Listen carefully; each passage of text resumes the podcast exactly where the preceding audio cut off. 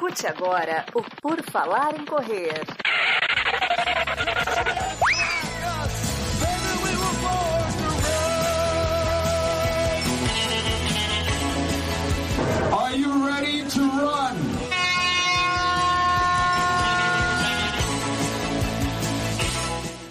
Estamos começando mais um Redação PFC, onde a informação corre até você. Episódio 35, nesse sábado 11 de dezembro de 2021. Provavelmente o penúltimo Redação PFC do ano, né? Dia 18 de dezembro, a expectativa é que seja o último a gente volte só em janeiro. Então vamos torcer para todas as notícias acontecerem até dia 18. Né? Pedir para o mundo dar uma parada aí de três semanas para a gente voltar com as notícias depois. Nesse episódio teremos eu, Enio Augusto, e para me acompanhar comentando as notícias mais importantes que você deve saber, teremos aqui Camila Rosa. Tudo bom, Camila? Oi, Enio, tudo bem? Bom dia, corredores. Vamos falar no que, o que aconteceu nessa última semana, né? Exatamente. Hoje vamos só eu e Camila. Você está acostumado às vezes a ouvir voz do Maurício, de Marcos. Desta vez, Camila vai me ajudar aqui nos nossos comentários e passar aqui a notícia de algumas coisas para vocês. Alguém tem que trabalhar nesse podcast, né? Né? Não, é, por favor, porque eu sozinho falar não dá. Sozinho eu faço os vídeos no YouTube. Agora, redação não. Redação é bom ter alguém para compartilhar aqui. E antes de iniciar, né, pessoal, lembrando que nós estamos no dia 345 do ano, estamos quase, quase no fim do ano. Hoje é o Dia Nacional do Tango na Argentina. Em 1821, você precisa saber que nasceu o escritor russo Fyodor Dostoiévski. E o que, que é? Ele nasceu em 1821, você faz as contas, 200 anos ele faria 200 anos se estivesse vivo. Mas a gente sabe que nenhuma pessoa vive até os 200 anos, né? Mas então, é a comemoração aí dos, do, do nascimento dele de 200 anos. A Primeira Guerra Mundial terminou também em 1918. Sempre legal saber como é que uma guerra termina. Tipo, vamos acabar hoje. Ok. E daí decidiram lá. Acabou a Primeira Guerra em 1918. Em 1994, um filme que fez muito sucesso, Entrevista com o Vampiro, estreou nos cinemas. Esse eu nunca vi, mas fica a dica aí para você no momento off, caso você queira é, assistir. E agora vamos para as notícias. Vamos falar de Maratona de Valência, 10K Tribuna FMs em Santos, Volta da Pampulha e a Meia de São Paulo, que o senhor Marcos Boazzi participou. It's time for the news. Para começo de tudo, para começo de conversa, vamos falar da Maratona de Valência a maratona que queria ser uma das mais rápidas né, do mundo. Esse era o objetivo dos organizadores. Eles não conseguiram isso, né, não tiveram grandes, grandes tempos, porque tinha rajadas de vento de até 60 km por hora, o que teve que dar uma reprogramada no ritmo do pessoal. Mas para nós do Brasil, Camila, o que chamou atenção e que realmente teve algum destaque, o pessoal lembrar que estava tendo essa maratona, né? É que nós tínhamos três brasileiros participando e um deles, o Daniel do Nascimento, conseguiu um resultado espetacular na sua terceira maratona, a segunda que ele concluiu na vida, né? Espetacular, né? Ele quase bateu o recorde que é do Ronaldinho da Costa, quando ele bateu o recorde mundial de 2 horas 605, correu para 2 611, um tempasso, né? Um tempasso para o Danielzinho e tem um futuro muito promissor aí pela frente. A gente fica animado, né? Exatamente, ele fez, como você falou, fez só 6 segundos acima do, do recorde do Ronaldo da Costa. E tu vê, esse, esse recorde é de 98, então tá. 98. Tá, o Daniel ele tem 23 anos, ele nasceu ou é. dois meses antes ou dois meses depois do recorde do, do Ronaldo. Então tá, Olha só. tá quase ali, né? A idade do Daniel é a idade do recorde. E que provavelmente tudo indica que é uma questão literal de tempo, né? Para ele conseguir melhorar esta marca aí de 2,611. A gente fez a live no. Eu fiz, na verdade, eu fiz sozinho, porque não, tinha, não teve ninguém para acordar às três e meia. O Marcos tinha prova que ele vai mandar o áudio aí depois. Mas aí nessa transmissão a gente foi vendo, ele ficou com o pelotão da frente até 1 km 15, depois o pelotão naturalmente aumentou, mas o vencedor da prova, que foi o Lawrence Querono, que fez 2, 5 e 12, ele chegou só um minuto na frente do Daniel. Então, nessa prova, por causa do vento e tal, que não foi tão rápida, ele conseguiu correr a maratona mais rápida da vida dele e num pace muito constante. Até na live, comentando com o pessoal que estava assistindo, a gente chegou a pensar que poderia dar esse recorde. E no final das contas, é, quase deu de fato, né? Faltaram seis segundos. Então, acho que é uma questão de tempo, né, Camila? Se ele achar uma prova boa ali, tipo Londres ano que vem, que acho que é o foco dele, pelo que eu vi, ou alguma prova plana, é, a chance dele conseguir é bem, é bem provável, vamos dizer assim. Com certeza, até porque as três maratonas que ele participou, nenhuma foi favorável, né? Em Lima, ele correu sozinho a prova toda, o tempo também não estava dos melhores. Aí, Tóquio, um calor incrível, um percurso difícil, ele até passou mal, teve que abandonar. E agora em Valência com esse vento, né? Então, quando ele encaixar uma prova em um dia com as condições ideais, sabe lá o que ele vai conseguir fazer, né? A gente fica na expectativa. É, porque ele fez aquela primeira 2 e 9 em Lima, todo mundo, tá, ok, um bom resultado, mas será que vai manter e tal? Daí teve aquele problema na Olimpíada, daí o pessoal, ah, será? Será que foi só o One Hit Wonder, né? Mas aí ele veio em Valência e mostrou lá que os treinos, os negócios no camping no Quênia, tudo deu resultado, foi muito bom. Pelo que eu vi aqui no post que o Capriotti colocou, que falou com ele, é provável que ele participe da São Silvestre dia 31, então podemos ter é, um brasileiro... Grande chance de ganhar, né? Se participasse, concretizar de fato. Né? A gente vai ver até semana que vem se ainda concretiza isso para trazer aqui para vocês. Mas se ele participar, tem grande chance. Ele já participou em 19 e tinha sido o melhor brasileiro. Foi o então, melhor brasileiro. A tendência é que ele participe e seja o melhor brasileiro e tenha chance de vitória, porque correr com esse ritmo lá com os quenianos pode ser que, que consiga um bom resultado. E a prova-alvo dele é para ser a Maratona de Londres, que vai ser em outubro do ano que vem, né? Londres é uma prova que tem um percurso bom, foi onde teve o melhor tempo do ano na maratona feminina, por exemplo.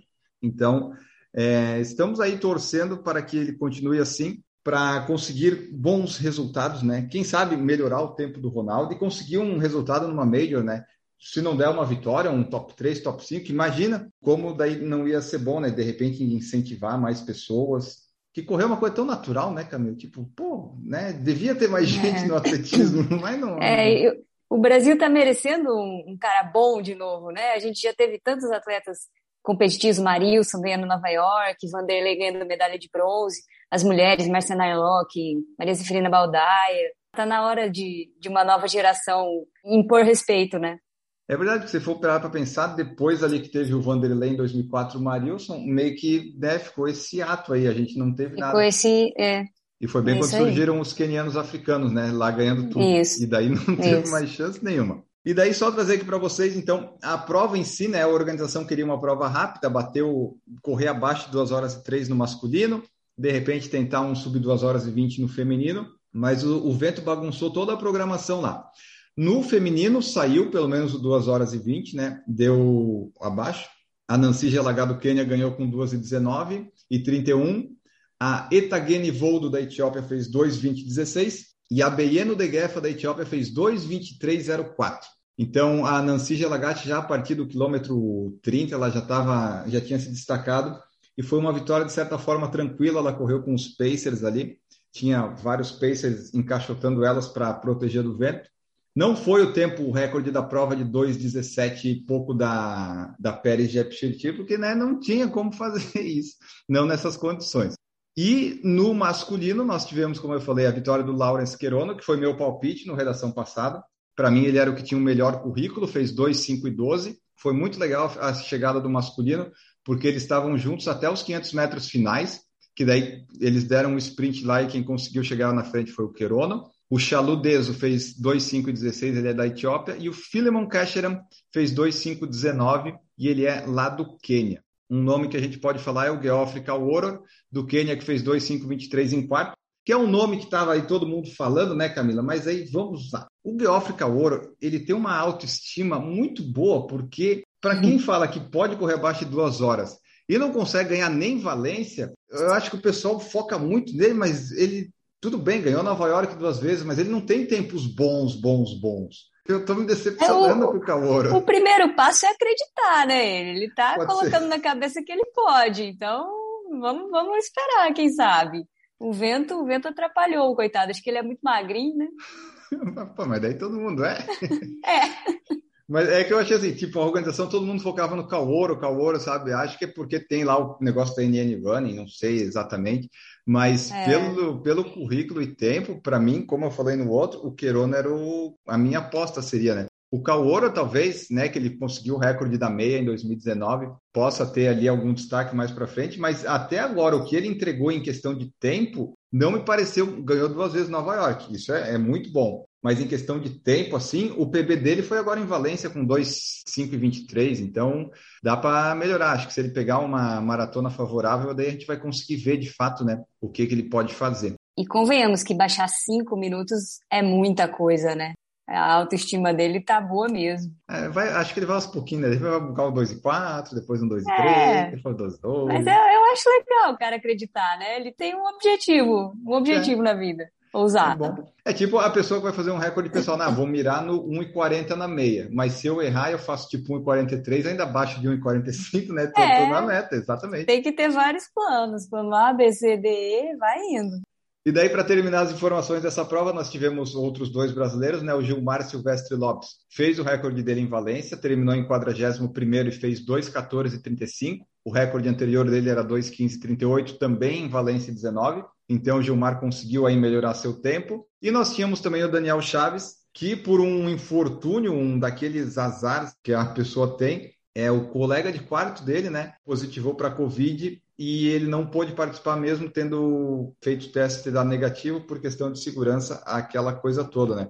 Ele até apagou, pelo menos desativou a conta nas redes sociais ali. Deve ter sido bem complicado, né? Digerir isso ou ainda estar digerindo, se treinar tanto, chegar lá e não conseguir participar. Então a gente não teve ali o Daniel correndo a maratona. Foi um azar daqueles, né? Ah, foi, e o duro é ter que se justificar ainda, né? É complicado. E o, a, a, dica que eu dou, e a, a, Camila, ela pode corroborar comigo, é nessas viagens, se puder, você não tem que ficar perto de ninguém, sabe? Fique sozinho, não precisa ficar perto de pessoas. E o atleta, ele fica no quarto sozinho, né? Pelo amor de Deus, né? É, eu não sei exatamente não qual tem é esse o... problema. Ah, qual... não. Por que, que teve que ficar em dois? Se é questão de Ainda mais nessa época de, de Covid, né? Acho que teria até que ser uma exigência, né? Cada um ficar num quarto sozinho para evitar esse tipo de coisa. É verdade, mas aí então, né? Dividiu o quarto, infelizmente o cara testou positivo, não deu para ver o Daniel Chaves correndo. É. E esperamos aí que ele se recupere, não fisicamente, né? Mas psicologicamente aí, que deve ter ficado é. bem, bem complicado para ele. E só, não sei se a gente falou, ele, mas o Danielzinho, ele ficou em nono, né? E foi o primeiro não africano. Verdade, não tínhamos citado isso. Ele ficou em nono, bem lembrado. E é verdade, naquela classificação final das bandeirinhas era Quênia, Quênia, Quênia, Etiópia, tinha um da Eritreia, é. um da Tanzânia e o brasileiro lá. Né? É muito legal ver isso também nessas classificações finais de maratona, ver a bandeirinha do Brasil ali. Vamos então agora falar da Tribuna FM em Santos, que aconteceu no último domingo, né, dia 12, dia 5 de dezembro. Né, esteve lá, finalmente aconteceu, foi adiado em 2020, 2021 foi adiada, adiada e chegou para ser realizada. E tivemos dobradinha brasileira. O Wendel Jerônimo Souza fez 29,04 e a Franciane dos Santos Moura fez 33,49. Nós tivemos no top 5 masculino e feminino nove atletas brasileiros, só a Vivian Jeftanui Kiplagat do Quênia ficou em terceiro no feminino. Então foi uma prova que teve domínio é, brasileiro, uma coisa que não acontecia há algum tempo lá em Santos. Então o desde o 2003 e foi, foi muito legal ver os brasileiros, o Wendel vencendo também a Franciane. No masculino teve os cinco, né? Fizeram abaixo de 30 minutos. É um tempo bom. Considerando dezembro, calor, que estava é. lá em Santos, foi, foi bom resultado. E as mulheres aqui, a, a Franciane fez 33,49 e a segunda, que foi a Graziele Zarri, fez 34. Grazi, que é noiva do Danielzinho, né? Ah, é? Essa parte aí da, é. da essa, essa parte das celebridades eu não essa, sei. A parte bom. social, deixa comigo. que legal, então. Né? E será que é. esses atletas eles meio que se reproduzem em cativeiro, né? Eu lembro que quando os dois, os dois foram os dois melhores brasileiros da última São Silvestre, né? E aí saiu uma reportagem na Contra-Relógio que eles já se conheciam há tempos e tal, desde a, das categorias de base ali no atletismo. E aí acho que o amor aflorou agora estão noivos. Porque se você lembrar, o Marilson e a, é a Juliana, acho, né? Juliana. São, dois são corredores, são, são bons corredores. Também. Então, é, tem muito, né? É aquela coisa, é tipo jornalista reproduz em cativeiro, porque você não consegue sair muito da. Você tem que ficar. Não, você, você convive tá ali o tempo inteiro, né? Mas aí, ó, se você tiver que ser filho de alguém e quiser ser bom no esporte, torça para ter sido filho da, do Marilson e da Juliana, por exemplo. É. Mas então é isso, pessoal. Tivemos domínio pódio brasileiro aí o prêmio na tribuna em Santos, o campeão, cada um deles levou 3 mil reais. Que né, a gente já falou em alguns episódios do PFC, não é lá a maior premiação do mundo, mas pelo menos foi 3 mil, né? Não foi 300 reais. Mas não, não podia ser, ser melhor isso aí. É uma, uma das provas mais famosas, né? Você já correu a tribuna? Já, a tribuna teve honra de me ter em 2017, 18 e 19. Muito, lá é muito bom de correr Pena que eu nunca Que cheguei legal. preparado para correr bem, sabe? Mas é, é muito bom de correr lá. Esse ano, pelo menos que eu vi, ele largou em ondas, então teve mais separações. É muito bom de correr. Depois você sai do túnel no primeiro quilômetro, é, é só estar bem treinado, né? Você chegou a participar? Não. Eu nunca corri, tenho vontade de participar um ano. Ah, eu achei que no seu tempo de atleta de elite você podia Não. ter. Nunca não. corri. Não encaixou. Mas é uma O- prova a data legal. original dela é maio, né? É, geralmente segundo ou terceiro domingo de maio. É uma, é uma data boa para correr lá. É, tá fresquinho. Fica a dica então aí, pessoal. E só para trazer aqui nas cadeirantes, no masculino, Rogério Costa Lima venceu com 27,43. E no feminino, a Vanessa Cristina de Souza, Vanessa que participou de várias majors maratona, venceu a prova no feminino. Vamos falar então da, de mais uma prova que aconteceu. O Marcos não está aqui participando conosco, mas ele nos enviou um áudio comentando como é que foi a prova dele.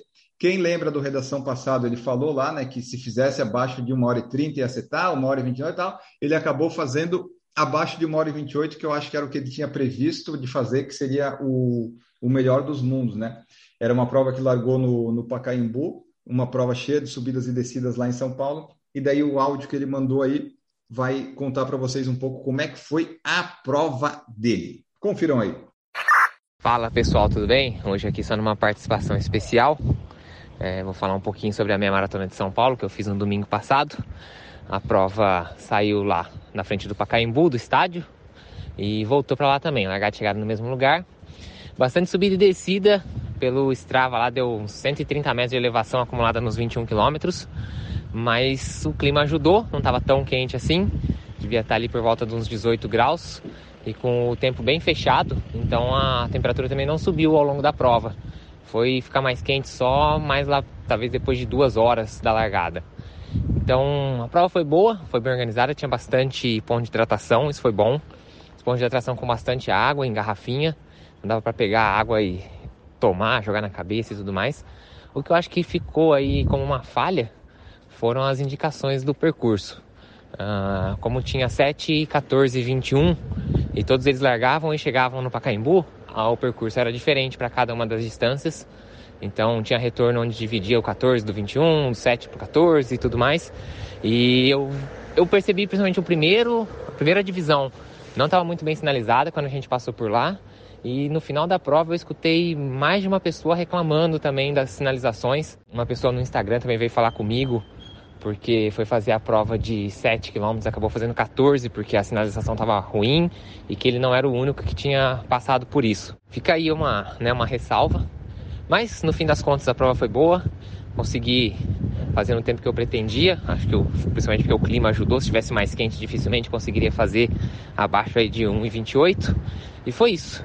Com isso encerramos o ano de 2021 nas corridas.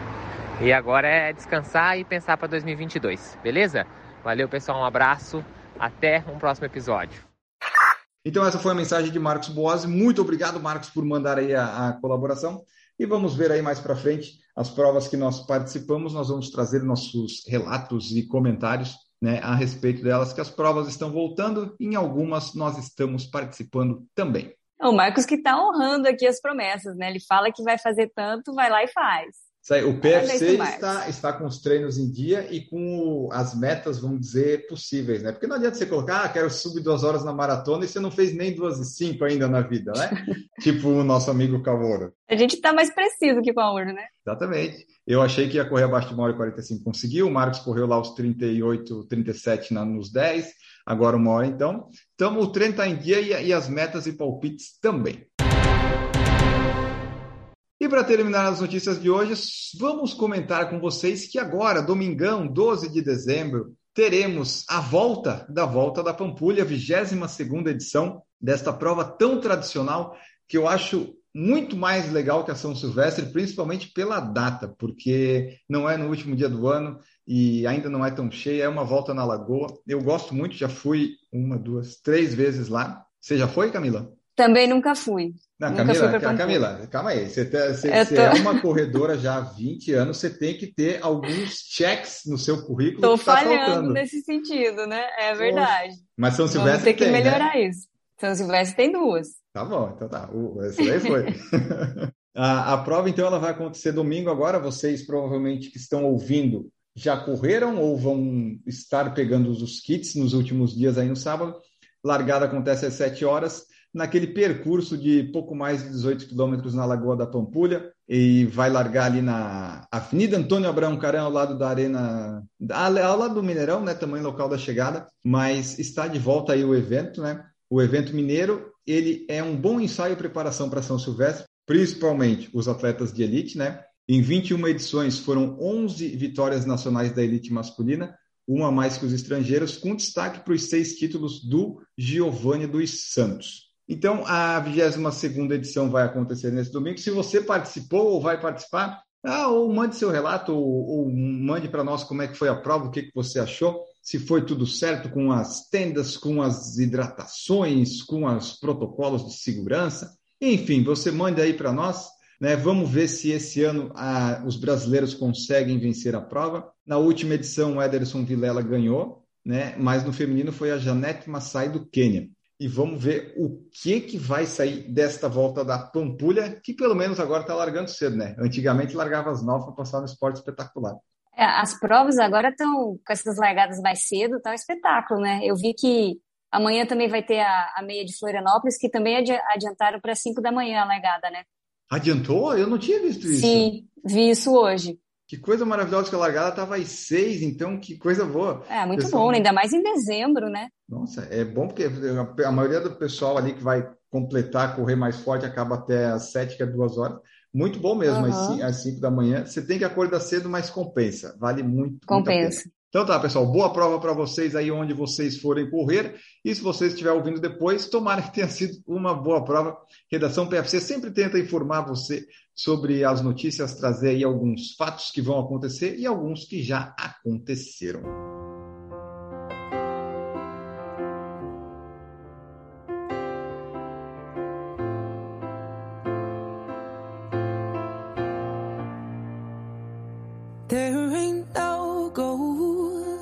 Vamos finalizando este episódio com o nosso momento off, que eu gosto muito dele, mas a retenção do episódio geralmente ela cai nesse momento. Então, se você não quiser ouvir as dicas, azar o seu, a gente vai continuar fazendo, porque tem coisas que a gente faz para nós, né? E até porque são ótimas dicas, né? Ô, pessoal, vamos, vamos segurar um pouco mais aí. Cultura também Exatamente. é importante na vida. É um pouco de cultura, um pouco de entretenimento, sair um pouco da corrida, né? E, e para sair um pouco da corrida, ou não, né? Não sei, qual seria a sua dica? O que, que você está fazendo, lendo ou ouvindo, Camila? Enio, hoje eu vou indicar um documentário do Netflix, que é o do João de Deus, chama Cura e Crime. Opa, desculpa. E... Fala de novo. Opa, é, o negócio do espiritismo aí deu, deu um reflexo. É o, o documentário do curandeiro, sei lá, né? Que de Deus não tem nada. É um documentário bem pesado, tem relatos bem impressionantes, assim, das vítimas. E, mas é muito bom, foi muito bem feito, prende a sua atenção, assim, quando você vê já acabou. Vale, vale a pena, eu indico. Maravilha, tá na Netflix? Netflix? Netflix. Tá, maravilha. João de Deus, confiram lá. E o que eu vou falar é o que eu tô assistindo hoje, que eu, eu descobri, né, que tem vários documentários na Netflix que você consegue colocar lá. A maioria deles agora tem, né? Você coloca o áudio em português e daí eu fico trabalhando aqui de olho na TV ouvindo e, e vou assistindo, vendo vários documentários, algumas coisas curiosas e tal. E o dessa semana que eu tô vendo é o Arsenal dos Espiões, né, que fala lá do, das formas que existem de espionagem, dos espiões que já tiveram, como é que é feito. Aí tem alguns fatos históricos. Tem um cara lá que comenta que é historiador de espionagem, daí tem vários fatos da história, todos eles, no final das contas, eles acabam morrendo, né? Que sempre são descobertos. Eu até agora não vi nenhum que não foi descoberto. Aí a pessoa ou é presa, ou é deportada, ou é executada quando era lá mais nos tempos da Guerra Fria. Mas é muito legal ver como é que a, eles agem, ou como é que agiram, e como é que tem agora na, nos dias de hoje, né? Que tem mais tecnologia, como é que está funcionando isso. Recomendo lá o documentário O Arsenal dos Espiões. E agora, vamos embora. Olha só, eu e a Camila fazendo aqui, conseguimos fazer rapidinho. O Maurício ia gostar de editar isso aqui, mas o Maurício está de férias, né? Então eu que vou editar. Menos de meia hora, talvez, vai depender do áudio do Marcos. Mas com um episódio sucinto, curto, esperamos que vocês tenham gostado. Camila Rosa, muito obrigado por me ajudar a fazer este episódio. É assim que a gente gosta, né, Ele? Obrigada a você. Bom dia a todos. Para quem vai correr, bons treinos. Para quem vai competir amanhã, bom descanso. Semana que vem a gente está de volta. Exatamente. Semana que vem, talvez, provavelmente, o último Redação PFC do ano. Vamos ver, né? Pelo menos o de semana que vem é garantido que vai ter. Esperamos que vocês tenham gostado.